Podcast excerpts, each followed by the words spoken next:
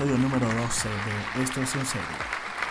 Hola gente, aquí estamos Andrea y Joe, como siempre, otro martes más acá para compartir con ustedes y hoy queremos hablar de un tema bastante interesante que hemos titulado El extraño mundo de YouTube. Es decir, todas las cosas raras e inusuales que uno puede encontrar en YouTube, además de los videitos de Tasty y cualquier otra cosa que normalmente busquemos. Y la gente que se pone a escuchar música por YouTube. Exacto. Los karaoke. Así que ya les vamos a contar un poquito más para que vean todas las cosas raras e interesantes con las que la gente se está haciendo millonaria en este momento. Y que ahora es un mundo completamente distinto. O sea, es la televisión de ahora. Incluso hasta ha reemplazado Google de que si tú quieres buscar cómo se hace algo, no buscas en Google, sino que buscas en YouTube porque hay un video pues, de alguien haciendo eso. Eh, se ha convertido en la manera más interactiva y más fácil, más visual, digamos, para aprender cosas o simplemente para basurear a veces, ¿no? Porque... Sí, obvio. Y, y que ahora los niños no quieren ser como las estrellas de la televisión, sino que quieren ser youtubers. Mis dos hermanitos eh, dicen que quieren ser youtubers cuando sean grandes, así que esta es la influencia que están teniendo los youtubers en este momento de, del, mundo, de la sociedad. Así que si ustedes creían que eran muy conocedores de ese mundo, pues créanme que no lo son, que hay muchas cosas ocultas por ahí. Y sí, bueno, recuerden seguirnos en nuestro Instagram, en serio podcast y en mi Instagram personal, arroba joepresents. Y también en mi Instagram, arroba caso01. Ahora recuerden por favor que nos pueden escuchar por, esto, por Spotify, Deezer, Audioboom y Google Podcast. Estábamos subiendo a YouTube, pero estamos teniendo unos problemas técnicos con YouTube que nos, nos está como borrando los videos, por lo que allí van a tener algunos episodios subidos, pero si ven que faltan otros, pues... Se van a ir subiendo de vuelta. Por el momento tenemos episodios aleatorios. Si quieren escucharnos, si tienen Spotify, vayan y corren Spotify. Y si no tienen Spotify, pues vayan a Google Podcast, que es literalmente escribir esto es en serio en Google y les va a salir. Esto es en serio podcast en realidad. Google Podcast es gratuito. Exactamente. Y les va a salir en Google en la el, digamos, el simbolito de reproducción para que le den play y ya está. Sí, pueden bajarse hasta la aplicación de Google Podcast y te lo deja escuchar gratuito también si quieren. Exactamente. Para quienes no tengan Spotify, que por ahí nos escuchaban en YouTube, pues esa es una alternativa. De todas maneras, vamos a ir subiendo todos los los, los, episodios que faltan al canal, porque bueno, en un futuro cuando seamos una gente con video podcast, pues queremos mantener el canal para poder alojarnos allí. Mientras tanto, ya saben, Deezer, Spotify, Google Podcast y Audioboom.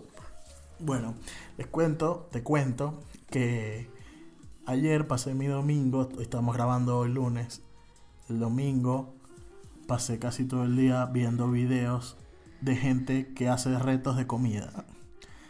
O sea, hay gente que tiene canales de YouTube donde se van yendo por todos lados del mundo buscando restaurantes que tengan retos de comida.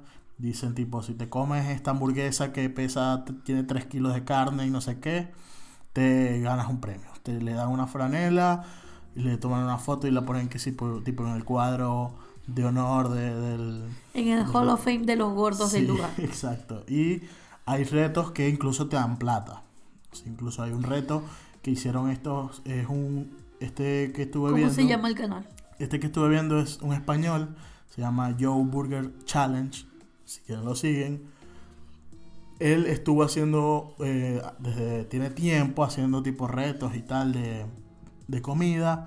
Este, este año hizo un recorrido, buscó a un grupo de, de otros youtubers que hacen videos de retos de comida y se fueron a Estados Unidos y fueron haciendo la, hicieron la ruta del Mississippi, lo llamaron ellos, que fueron recorriendo varios estados que, están cruza, que los cruza el río Mississippi.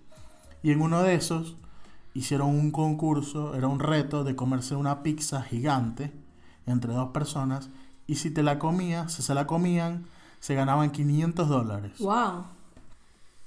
Y se la comieron. Y esta es la segunda vez que, que uno de los chicos hace hace este reto, o sea, se ha ganado mil dólares en dos años. Qué loco. Y bueno, eh, lo que estuve investigando, viendo eh, en internet, es que, bueno, este boom ahí hace toda la vida ha sido, han habido concursos de comida, de gente que come más rápido, no sé qué y tal. Sí, en las incluso esto ha llegado a la, a la televisión Sí. convencional, digamos. Y en las ferias de, de- bueno, en Estados Unidos que hace mucho de esto, en los pueblos, las ferias y tal, siempre hay concursos de comida, que quien come hot dogs más rápido. En no sé Japón qué. de- En también es muy popular. De hecho, en no sé si ustedes han visto fotos de gente eh, comiendo un montón de papas fritas de McDonald's en una mesa. Sí. Es muy común en Asia en general.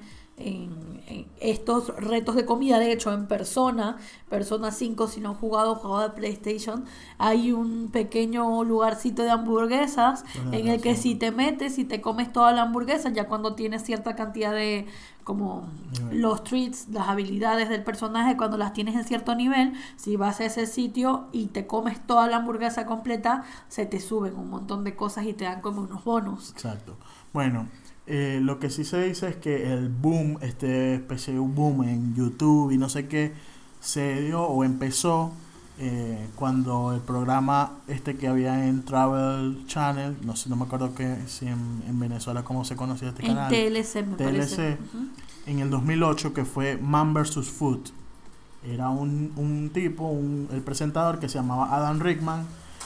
Iba por ciertos lugares recorriendo Estados Unidos buscando retos de comida y tratando de hacerlos. A veces fallaba, a veces lo, lo lograba. Era muy entretenido este programa, yo lo vi un poco todo.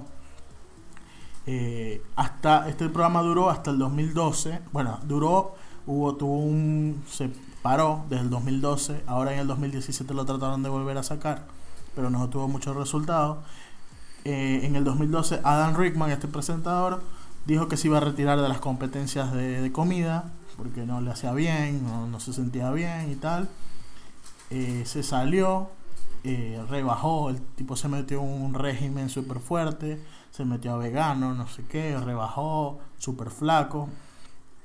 Y luego estuvo metido en una polémica en Twitter porque eh, mucha gente le criticaba, como que le dijeron como que, ah, después ahora que rebajaste cambiaste, no sé qué y tal. Y el tipo incluso insultó a varias personas. A uno que era un gordo le dijo que era un gordo eh, con una grosería, hijo de puta. Le, a uno le dijo, lo mandó a suicidarse por gordo. Eh, el tipo después tuvo que pedir disculpas y no sé qué. Y bueno, eh, esto pasa a veces, pasa mucho con la gente que Eso es como, eso yo creo que es casi que un género de Twitter, la gente que se dedica a rebajar e insultar a los gordos. Sí. Cualquier parecido con la realidad es mera coincidencia.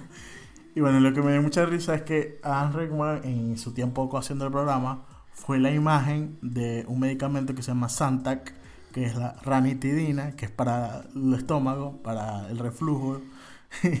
y yo lo comparé con que este era la versión gringa de Gustavo Aguado haciendo el comercial de Festal.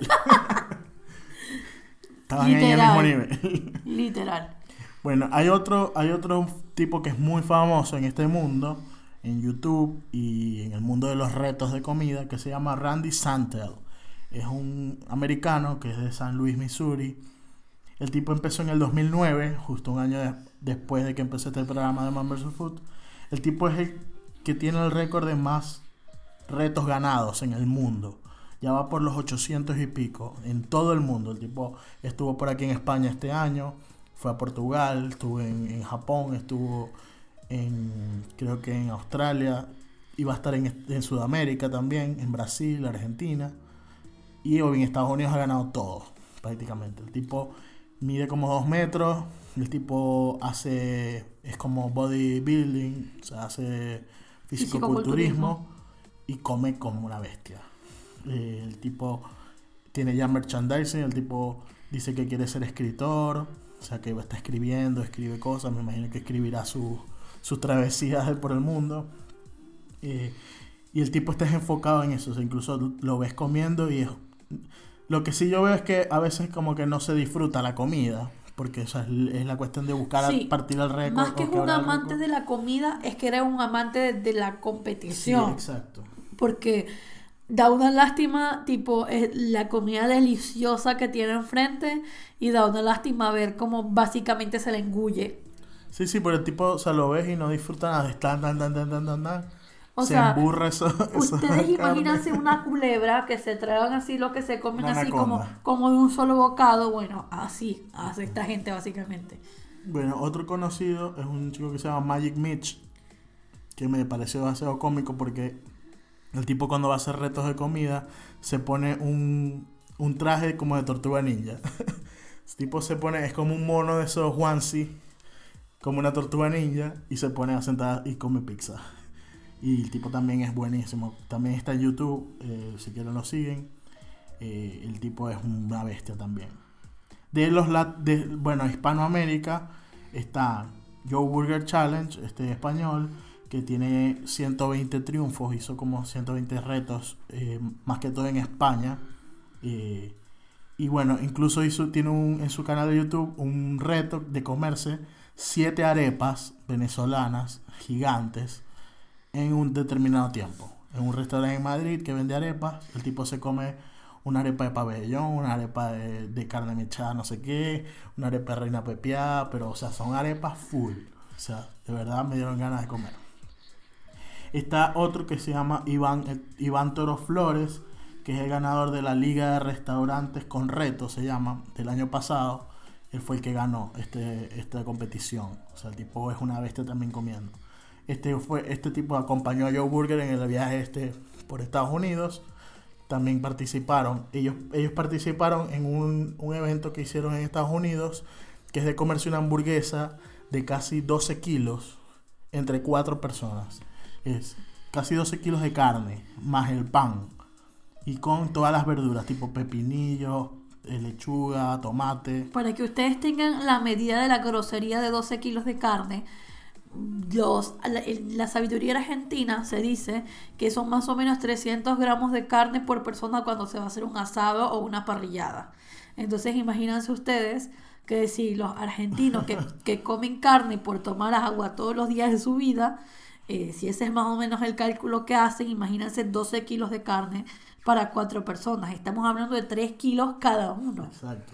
Sí, o sea, los tipos lo que más les costó fue que el pan, porque era un pan súper grande y grueso, porque era una hamburguesa gigante, y fue lo que más les costó, o sea, parecía una torta ese pan, tenían que picarlo así, entonces lo que ellos hacen es primero comer la carne, y se ven, se desesperan o sea, comiéndose la carne, se comen toda la carne, después pasan por que si las verduras y no sé qué, las papas fritas y el pan. Es lo más difícil. Y van pasando el pan con agua.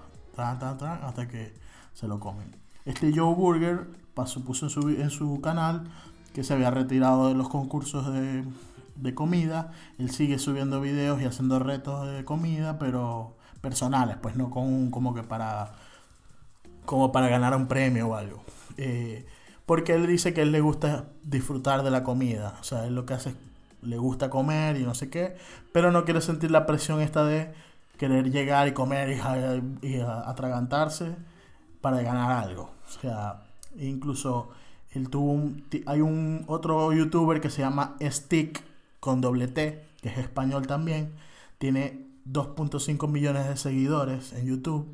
Eh, pero el tipo, ellos tuvieron un roce, tuvo un roce con Joe Burger, porque Joe Burger es más eh, como que no está pendiente de ganar dinero con esto, pues con lo que él hace.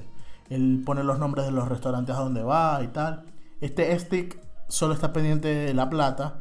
Incluso ellos se pelearon porque ellos fueron a un restaurante y él dijo como que si el restaurante no le pagaba, él no nombraba el restaurante.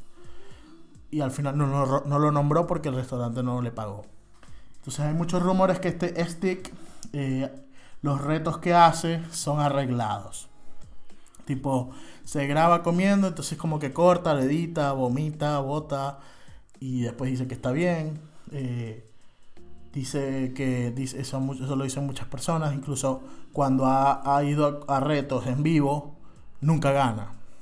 No ha ganado casi retos porque el tipo no aguanta. No tiene prestigio en la Exacto. comunidad. Lo peor es que el tipo se ha hecho una imagen súper loca de YouTube. El tipo tiene hasta un libro, un libro ilustrado, que lo vende eh, sobre él. O sea, más nulo imposible. Pero hay gente que lo compra. Es que los libros de youtubers es un como el starter pack cuando te vuelves más o menos famoso es saca un libro. Ya sea, han habido mil polémicas de youtubers que utilizan ghostwriters para escribir novelas o una autobiografía.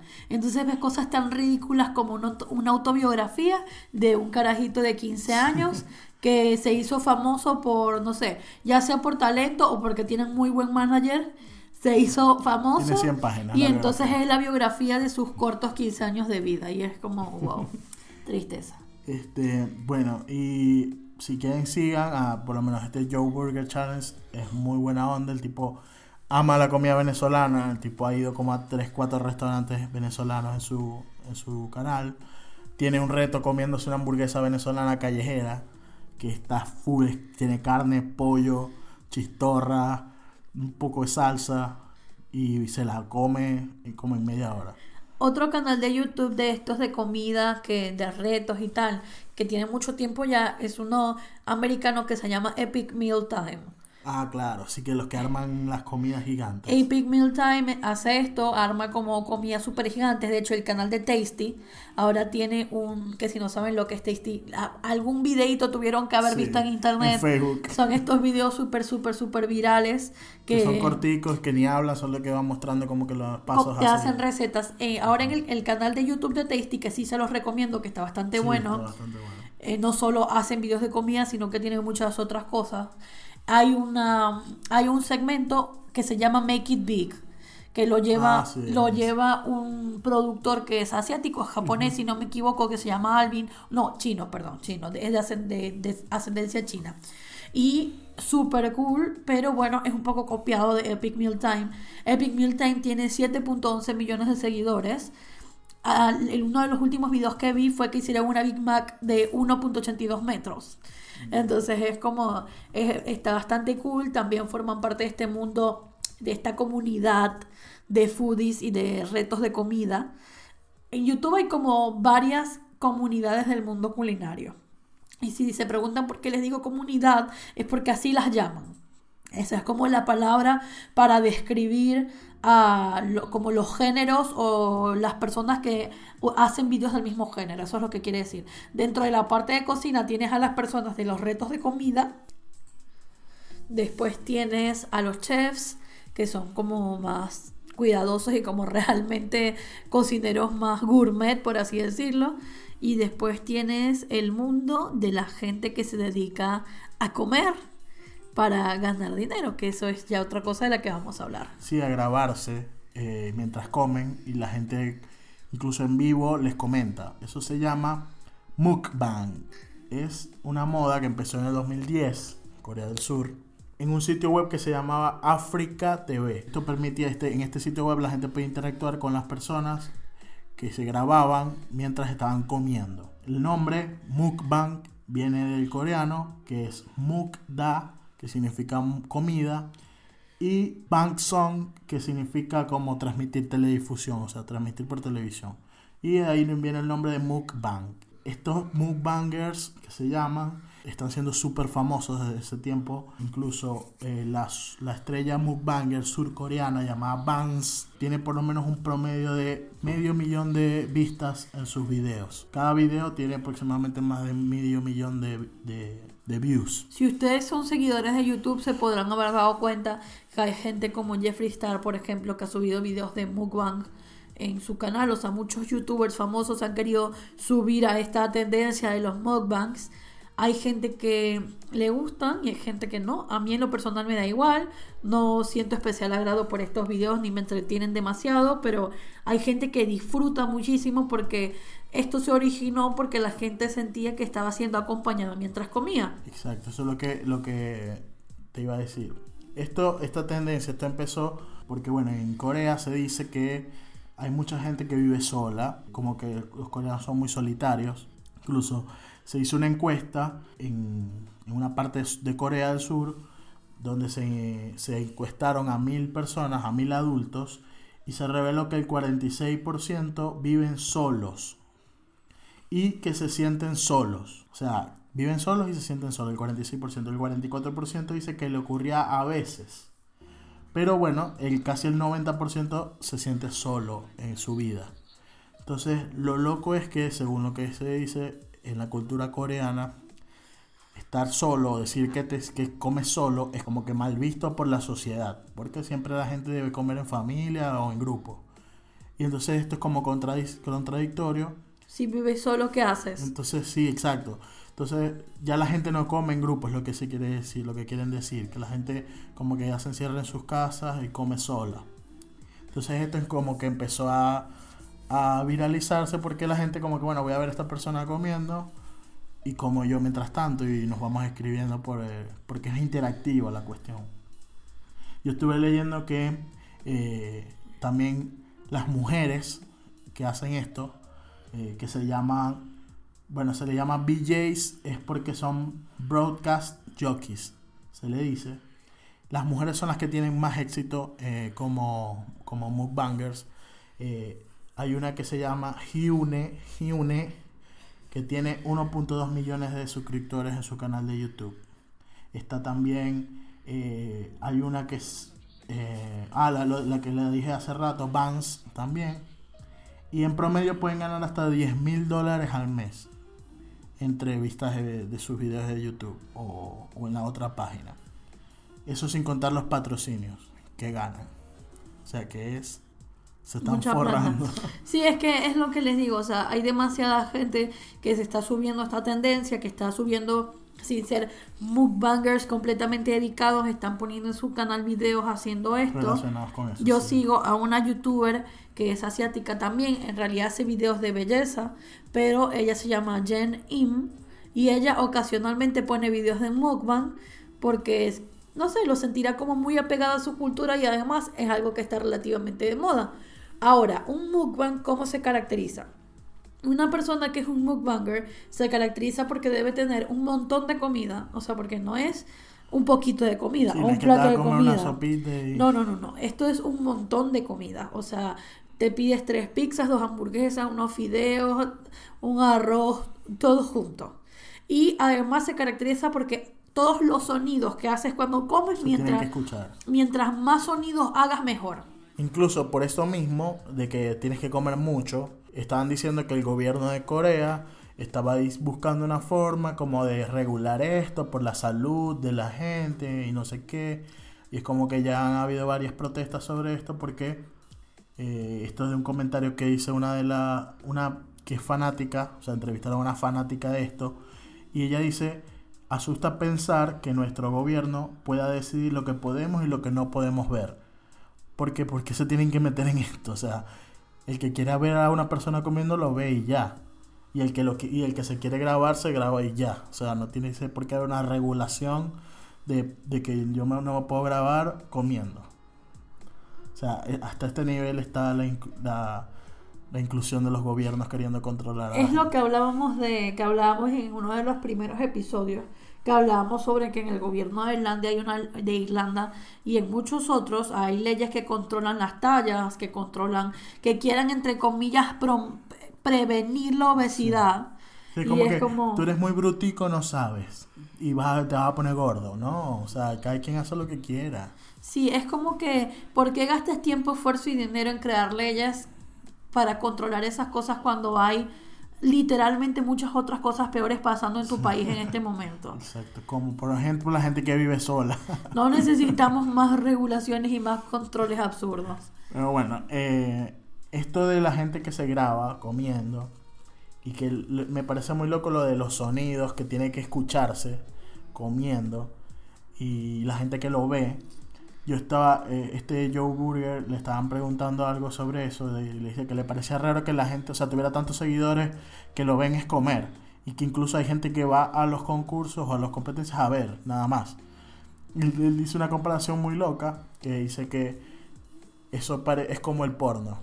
Él dice, esto puede ser como el porno, porque tú ves una película porno y capaz tú no estás haciendo lo, lo que están haciendo ellos pero te lo tripeas igual. Entonces, como que tú ves gente comiendo, probablemente no estás comiendo tú, pero lo ves y, lo disfrutas. Y es como que, bueno, me, me parece muy cómico. porque- Sí, es que esto, hay algo que estaba hablando con Joe el otro día, que es algo que pasa mucho, le ha pasado mucho a la gente en la historia, que son las relaciones parasociales.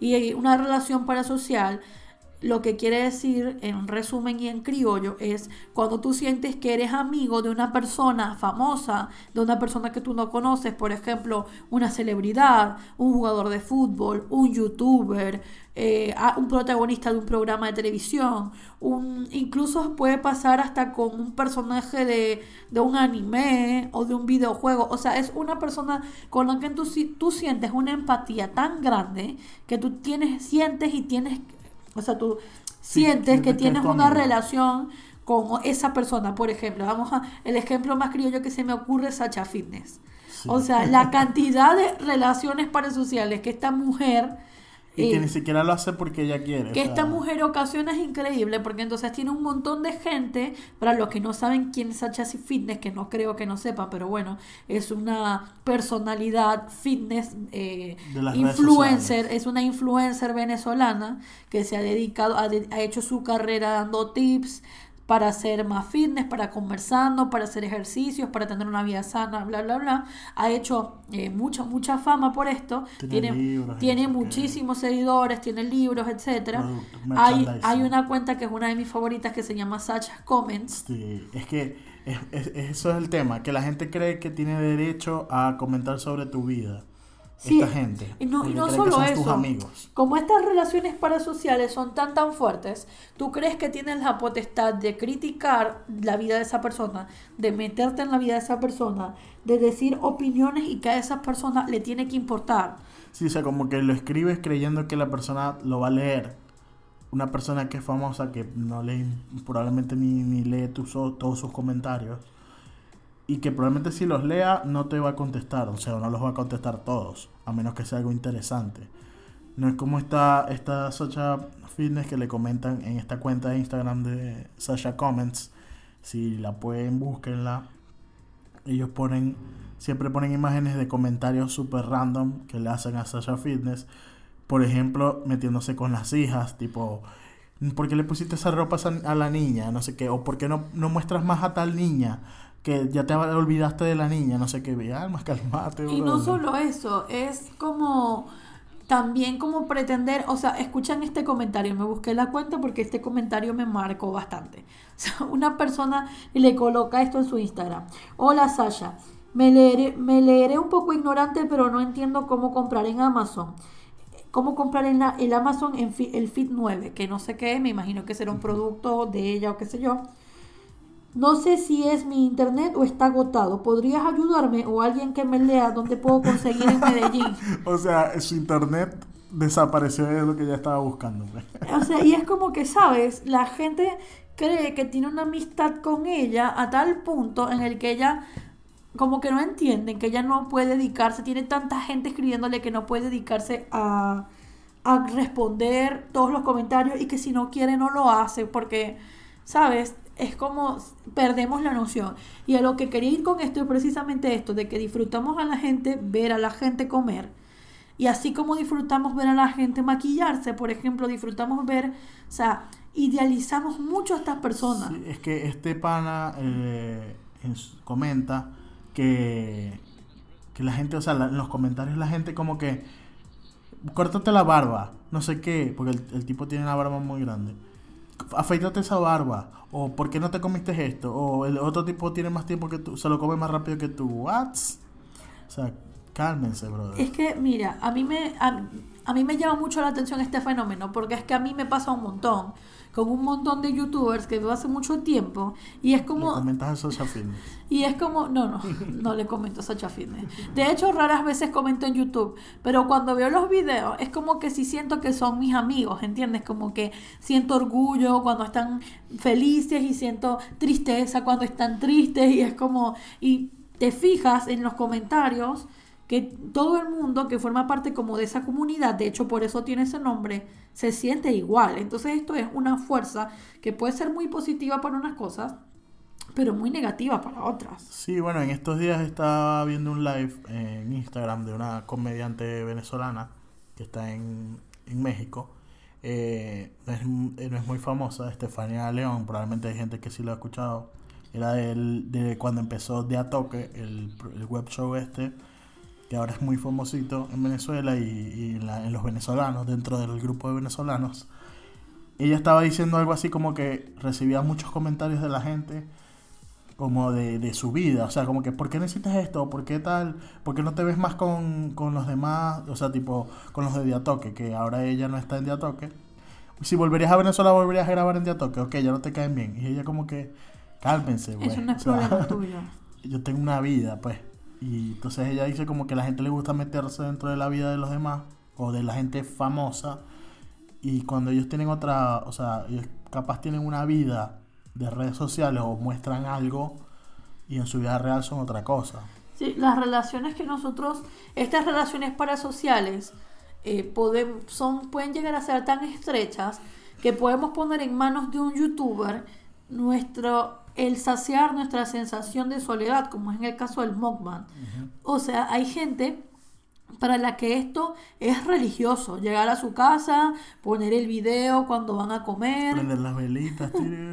seteando el mood. O sea, es casi que ritualístico, es parte de su rutina, porque claro, lo han hecho parte de su vida. Y están solitarios, pues.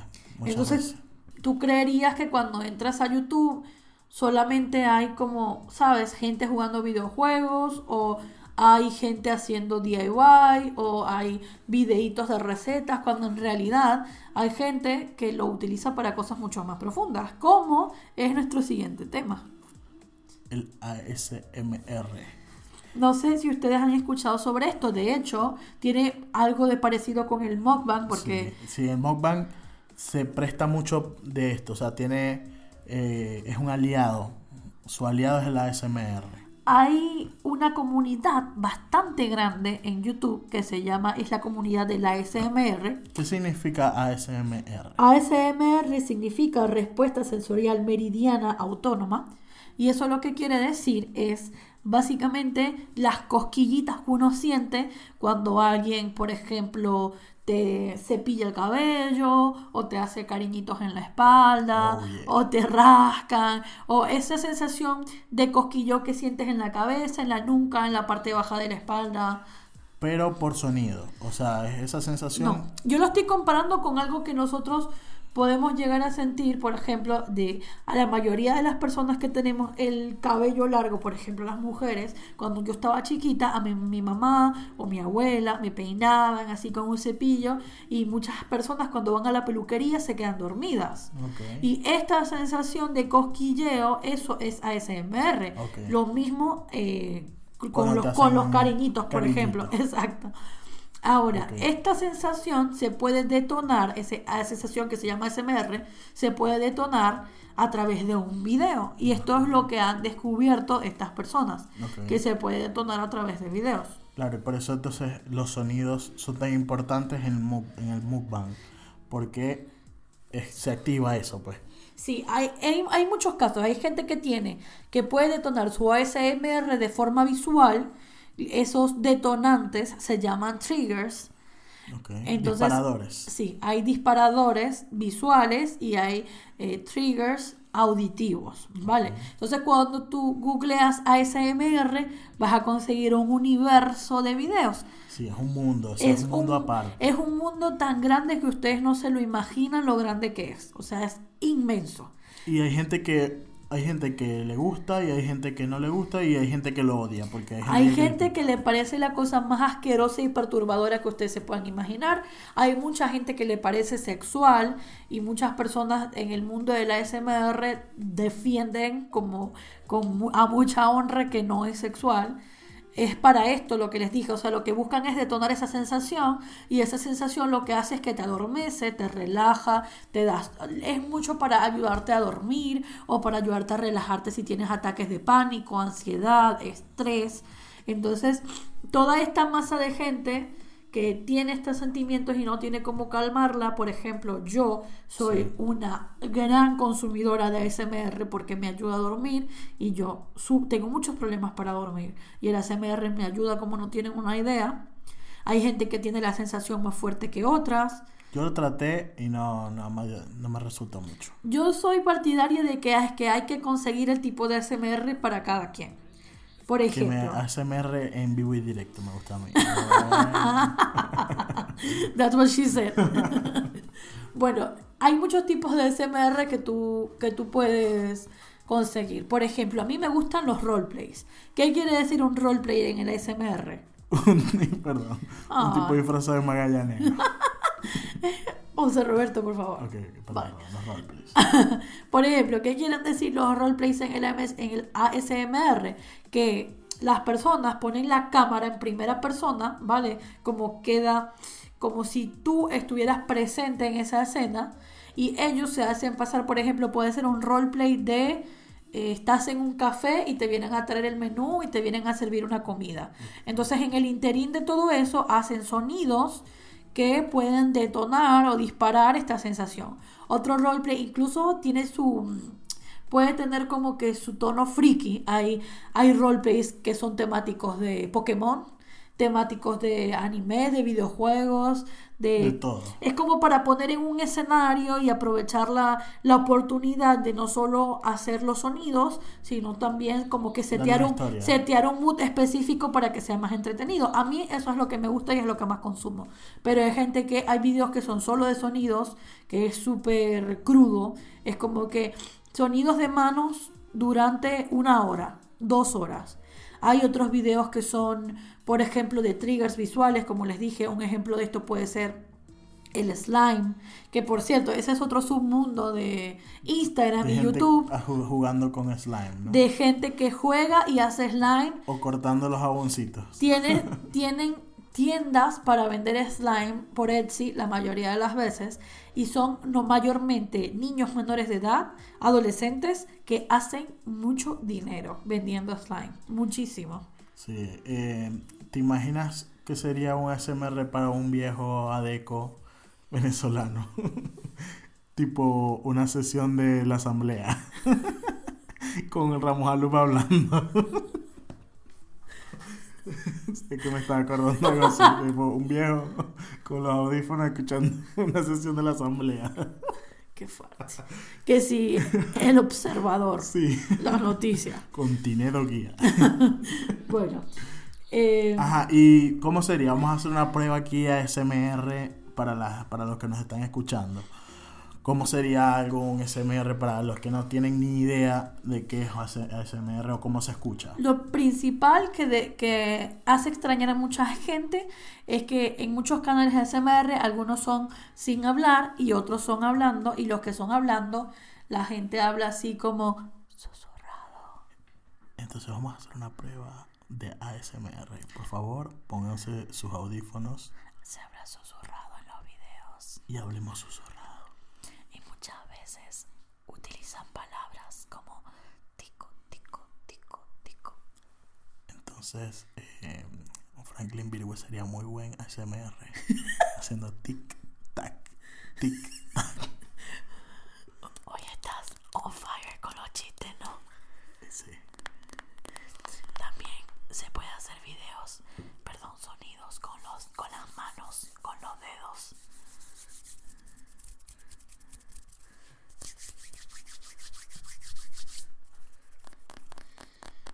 También se puede hacer tapping, que es lo que está haciendo yo con el teléfono.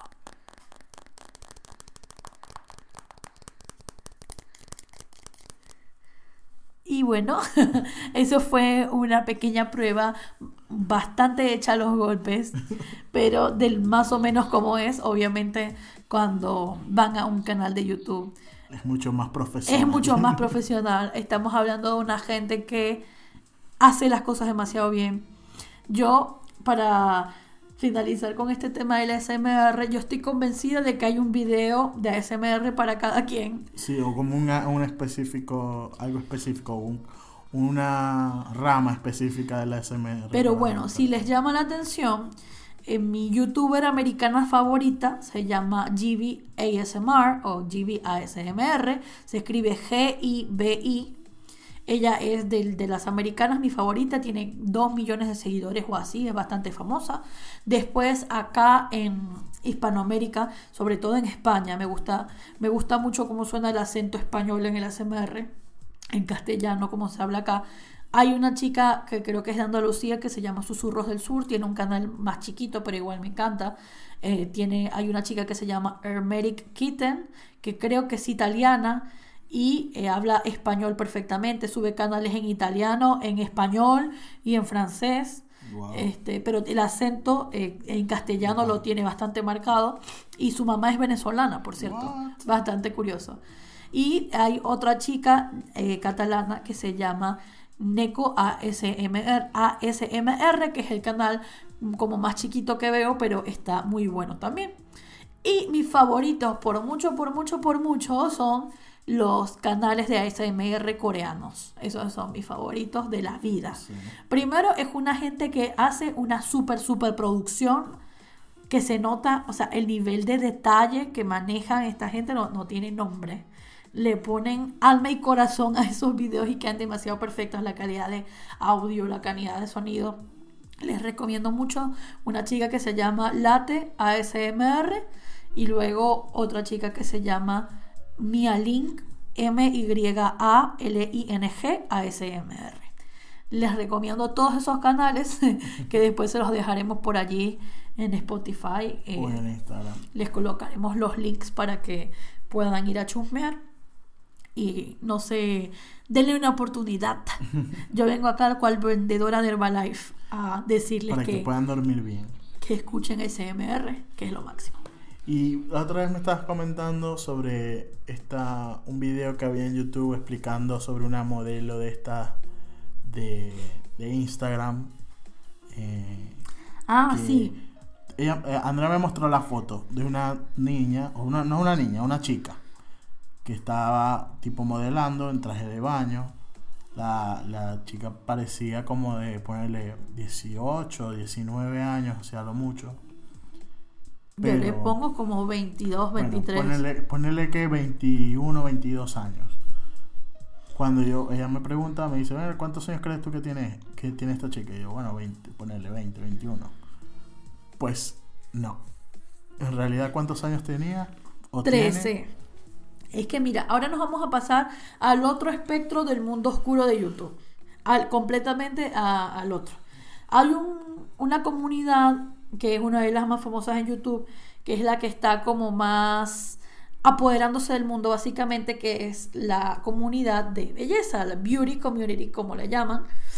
Esa comunidad se está apoderando del mundo básicamente y eso ha detonado, con todo el drama que se origina en estas comunidades y el chismerío, hay unos canales que ese es otro submundo que se llaman los drama channels.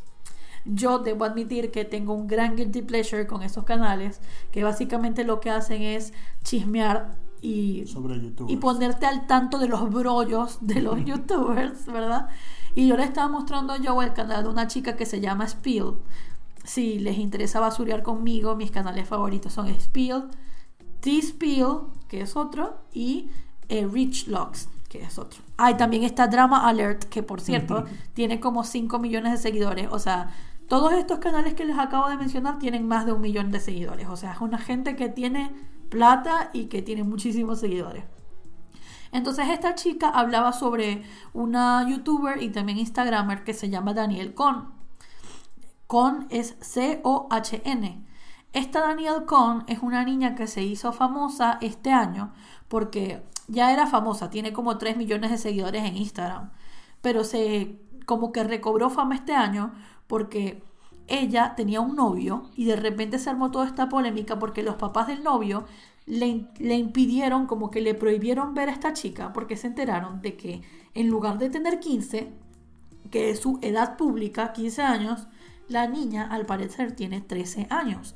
Y estamos hablando de una niña que tiene cuerpo de una mujer, de una mujer hecha y derecha. O sea, tiene un cuerpazo, tiene, wow, un cuerpazo. Sí, parece que estoy operada Sí, o sea, y está modelando en traje de baño. Ojo, estamos hablando de, de 13 años. O sea, a los 13 años yo me estaba comiendo los mocos. O sea, a los 13 años yo no estaba jugando con Barbie, casi no mentira, estoy exagerando, pero me refiero, ¿sabes? No era esa mujer a los 13 años ni tenía Y ningún estaba tipo... pendiente de eso, pues de ser una modelo de Instagram. Entonces a esta niña le están pagando marcas para que modelen traje de baño. Tipo Fashion Nova. para que pos- para que posee de forma para que pose de forma muy muy sexual o sea esta niña está completamente sexualizada en contra de toda la familia Menos la mamá. excepto la mamá que es la que le alcahuetea absolutamente todo y entonces yo el otro día estaba discutiendo con Alex saludos Alex estaba discutiendo con Alex, un amigo, que nosotros estuvimos una conversación ida y vuelta sobre si en Internet se tienen que aplicar las mismas leyes que se aplican en la televisión. Si esto fuera la televisión, ya esto fuera más que ilegal, ya lo hubieran denunciado, ya hubiera demandas. Pero en Internet hay muchos vacíos legales todavía. Sí, bueno, depende, porque en la televisión también pasaba. O sea, por lo menos en estos programas viejos, como en el Club de los Tigritos y todas esas cosas, las televisoras lo que se, lo que pasa es que se protegían haciéndole firmar algo a los padres.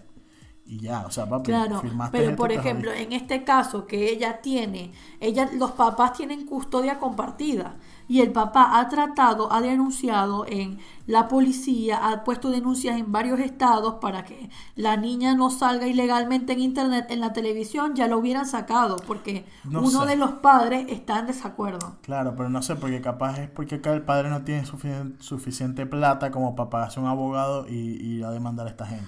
O sea, Porque según, si tuviese plata lo hubiera hecho, Según lo que yo estuve leyendo, sí lo hubieran podido sacar legalmente porque la custodia es compartida. Ahora, en Internet no hay leyes que te impidan hacer eso. O sea, el papá puede poner todas las denuncias que le dé la gana. El papá ha, estado en contacto con gente directamente de YouTube y de Google y no hacen nada al respecto porque lo que les interesa es el revenue que le están pagando las empresas que están sponsoreando a esta chica. El papá ha hablado con Instagram directamente y, la, y ha sido ignorado porque obviamente le ponen prioridad al sponsorship y a la plata porque es una gran plata que está generando esta niña cuando realmente eh, puede ser, o sea, hay muchas cosas que están mal. Primero tiene 13 años. Estamos sexualizando a una niña de 13 años. O sea, estamos dándole de comer a un montón de pedófilos, seguramente. Y es como, eh, no está bien. No está bien que a los 13 años tú tengas que estar pendiente de tu imagen de internet, tú tengas que estar pendiente de tu escote, que tú tengas que estar hablando de sexo. O sea, ¿sabes? Es como, es como una, una pérdida completa de su infancia, no está disfrutando su juventud, no está viviendo las etapas que tiene que vivir, está además permitiendo, eh, se está permitiendo mentir sobre su edad. El papá salió ya con la partida de nacimiento, la abuela. Hay un GoFundMe que tiene el papá abierto para, para que saquen a esta chica, le cierren el canal, porque es una locura. Es que si ustedes la buscan, realmente se van a dar cuenta de que es una locura. Primero, Creo que es la mamá, o sea, la mamá es la que se está haciendo no, la plata no. de eso. La O sea, mamá, el cerebro a la niña. la mamá es completamente la culpable de todo. O sea, es una locura. O sea, esa mujer está loca y desde ya, si el infierno existe, ella tiene un lugar asegurado ahí. Porque es que es el diablo esa mujer. O sea, está manipulando a la chica para hacerla creer que todo lo que está haciendo está bien. Y que el papá es el malo. Exacto, o sea, la tiene completamente manipulada, pero completamente. Y es como, ¿sabes? Ella lo que te dice es como que no, porque es que yo tomo mis propias Sí, sí, decisiones. ella dice que ella quiere hacerlo. O sea, O sea, la mamá es como que no, no, yo la dejé porque ella quiere. ¿Qué madurez tienes tú a los 13 años para tomar decisiones? A los 13 años uno no tiene ningún tipo de madurez. No, no existe Sí. la madurez a los 13 años. O sea, uno a esa edad ni siquiera ha descubierto quién es, qué quieres hacer con tu vida, qué es lo que realmente te gusta, qué es lo que realmente quieres. No te has llevado suficientes golpes. Ella lo que dice es que ella, ¿sabes? Es como que, no, amiga. Sí, porque en Es este, demasiado primer, first world problems. en este video de que, que vimos de donde muestran cómo el papá estuvo revisando, no sé qué, sacando los papeles, fue por un por un post de Facebook y después le escribía por Instagram. Entonces la chamita puso una, un testamento ahí en, su Instagram diciendo que su papá la- la abandonó a ella y a su mamá y por eso ella lo odiaba y no sé qué. Y se nota es que demasiado está manipulada por la madre, o sea que la madre le mete cosas en la cabeza desde chiquita, diciéndole que su papá no sirve para nada y que bueno, van a hacer esto porque ella quiere y ella le gusta. O sea, la tipa es una manipuladora, la madre, y, y ha llegado hasta este nivel. O sea, obviamente vio que le sacaba plata eh, por, a la hija y que les pagaban no sé cuántas cosas, le pagan la ropa, le pagan eh, por, por las vistas que tiene en Instagram y los seguidores. Y, O sea, mira esto, por favor, el disfraz de Halloween. sí, oh, what the fuck.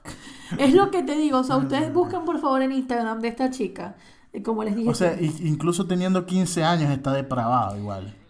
O sea, Eh, si tuviese 15 Tiene años un está mal. disfraz como de conejita de Playboy con unas medias de malla y un y como un body blanco con negro y es súper súper sexual. Entonces, por ejemplo, el otro día, hace como unos meses, estalló una polémica en Venezuela porque había una agencia de modelaje que estaba como sexualizando niñas, poniéndolas a modelar con, en traje de baño. Esto es lo mismo. Sí, exacto. O sea, no porque una chica sea relativamente cool para alguna gente y sea influencer y tenga brand deals y todo el tema, quiere decir que esto esté bien, no está bien. O sea, es completamente el lado oscuro de YouTube. O sea, yo no puedo creer que ni YouTube ni Instagram estén preocupados por hacer algo al respecto, ¿entiendes? O sea, ellos saben quién es ella. Sí, Tiene obvio. casi 4 millones de seguidores en Instagram. Ellos saben quién es, saben cuál es, saben que existe y no les interesa. Y lo peor es que hay gente y hay youtubers que les tumban videos por cualquier estupidez o los desmonetizan por tonterías. Hay y esta una- tipa está haciendo la plata con eso y ellos se hacen los locos. Hay una youtuber que se llama Rob Beauty Christie, que a mí me gusta un montón, que ella justo en un video que puso últimamente estaba comentando que todos los- la mayoría de los videos a Halloween que sirve, que eh, suben los youtubers sobre tutoriales de maquillaje y tal para disfraces en Halloween, los demonetizan porque es contenido delicado, entonces los demonetizan. The fu- Porque es, es tenebroso y tal, es miedo. Por entonces, si esta, si esta chamita sube una foto en pantaletas, 13 años, con unas orejas de conejito, entonces ahí, uh, bien, Nadie dice vamos nada. a pagarle. Sí, eh, está el mundo de YouTube, bueno, está este mundo oscuro. También está el mundo de gente que, que arregla casas. Está el mundo que, de gente que cocina. Está el mundo de gente que maquilla, que ese es otro mundo. Que ese yo creo que tiene que tener un episodio solo para eso. Sí, es lo que les estaba comentando ahora en la Beauty Community, que yo después juntaré suficiente información para venirles a traer un episodio solo de eso, porque es demasiado interesante todo lo que está ocurriendo en este momento en ese mundo, que se está apoderando no solo de YouTube, se está apoderando de las marcas de maquillaje, porque los youtubers ahora tienen marcas de maquillaje, tienen emprendimientos que están sacando el negocio a empresas convencionales, entonces es como toda una revolución de gente de internet que, eh, sabes, para el- que es todo completamente nuevo, o sea, no hay mu- muchas veces no hay regulaciones, no hay controles o si están aplicados están muy mal aplicados. Porque por ejemplo, ya hemos ya ejemplificamos que los parámetros y leyes de YouTube con respecto a qué está correcto y qué no muchas veces No, tiene no mucho sentido. Sí, yo creo que YouTube, como ya para ir cerrando este episodio, eh, ha sido un, un canal o una vía para mucha gente para expresarse y la gente para ver, para buscar contenido.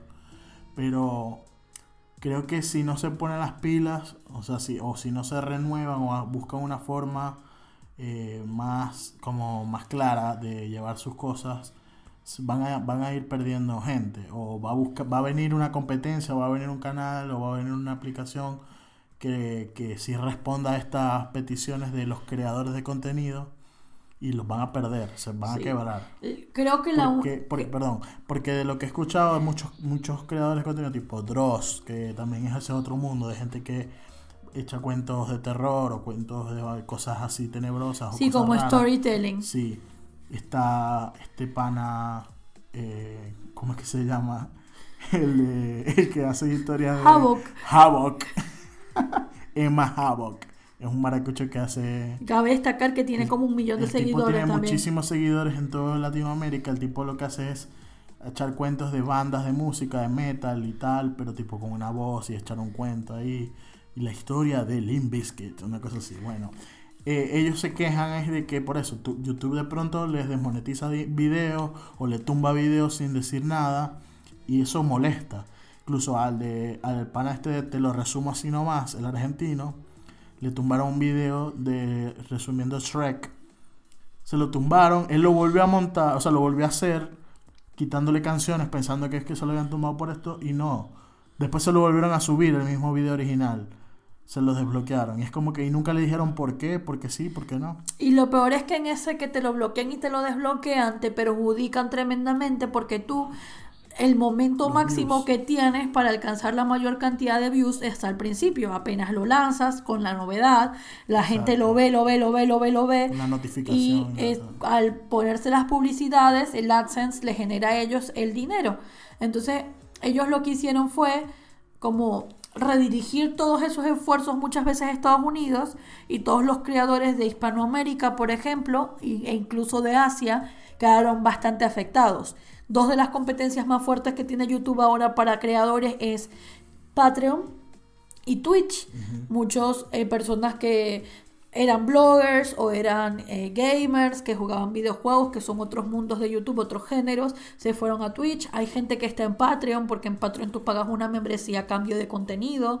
Hay gente que está buscando alternativas, porque al final del día, si bien YouTube es una excelente plataforma, pues se tienen que poner las pilas. Hay que, lamentablemente sí que tienen que revisar las normativas y sí que tienen que revisar estas leyes o parámetros para que pueda seguir existiendo. Sí, yo creo que como ellos se vendieron, digamos, entre comillas, se vendieron a las corporaciones, tienen miedo de, de, que pase algo y las corporaciones como que se salgan. Es que esa libertad asusta, es eso, a la gente, a, a, estas corporaciones que son una gente cuadrada, les asusta la libertad, o sea, se les sale de las manos que gente como PewDiePie tiene 102 millones de seguidores, que es un tipo, un sueco random de la vida que se hizo famoso y se apoderó de YouTube de un día para otro y que además es un tipo que a veces no tiene filtro con lo que dice y se ha metido muchos problemas con eso, por ese motivo, esa libertad de, hacerse famoso de la nada, obviamente asusta. Entonces, y que pueda ser libre en lo que dices, eh, molesta a mucha gente, a muchos corporativos. Eh, yo lo que sí tengo es algo, una crítica, crítica no, como un pensamiento a la gente que critica al, critico a la, critican a la gente que ve videos, por ejemplo, ver videos de gente jugando, jugando o probando juegos de video, o gente haciendo otras cosas, que critican, mira, pues, ¿qué haces, qué haces viendo a otra persona jugando? Jugando un videojuego, como es bobo. O eh, viendo videos de cocina o viendo videos de otra cosa. Ay, mira, ¿qué haces viendo eso? O sea, ¿para qué?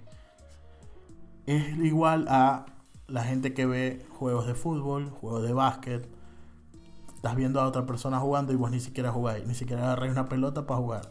Además, Entonces, no critiquéis. Además, piensa que así como tú de repente admiras a un Messi o un Cristiano Ronaldo, esa persona puede admirar a un PewDiePie, por ejemplo, o, puede admirar a un Markiplier o a cualquier youtuber que se dedica a jugar videojuegos y empatiza con el público piensa que así como tú empatizas con ese jugador y con ese equipo, esta persona también admira, también se entretiene y es su manera de entretenerse. y es una cuestión de que al final termina siendo un trabajo porque lleva su tiempo, o sea, editar videos, editar el video, buscar el contenido de lo que vas a hacer lleva su tiempo, entonces puede llegar a ser un trabajo. Sí, obviamente es difícil entender en esta nueva época algo que nosotros a veces ni siquiera terminamos de, comprender del todo, el impacto que puede tener en nuestra vida toda esta, eh, todo este mundo de Internet y cómo nosotros hemos decidido sumergirnos en él y eh, nada, coexistir con él.